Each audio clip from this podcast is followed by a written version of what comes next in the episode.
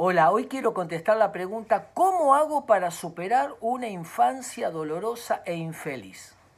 Todos tenemos recuerdos tristes hacia atrás y recuerdos lindos. Ahora, mucha gente dice, mi papá me pegó, era alcohólico, me abandonaron.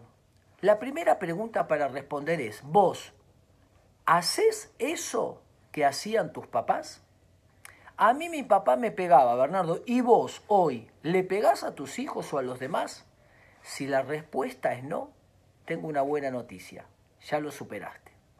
El no reproducir aquella infancia dolorosa ya es una señal de que diste un paso adelante. Segundo, tus papás o tu pasado no es el modelo para repetir en el presente y en el futuro. Tenemos la libertad, el don de la libertad para construir un modelo nuevo, distinto y mejor que el que tuvimos. Es mentiras que si no te dieron amor vos no podés dar amor, que si no te abrazaron no podés abrazar.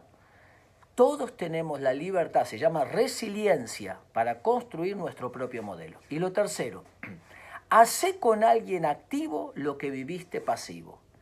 Hacé con alguien lo que te hubiese gustado que hagan con vos. Mi papá no me abrazó, abrazamos a alguien. No me motivaron para estudiar, motivamos a alguien. Cuando hagas con alguien lo que te hubiese gustado que hagan con vos, empezaste a sanar tu infancia. Y como he dicho en más de una vez, nunca es tarde para tener una infancia feliz.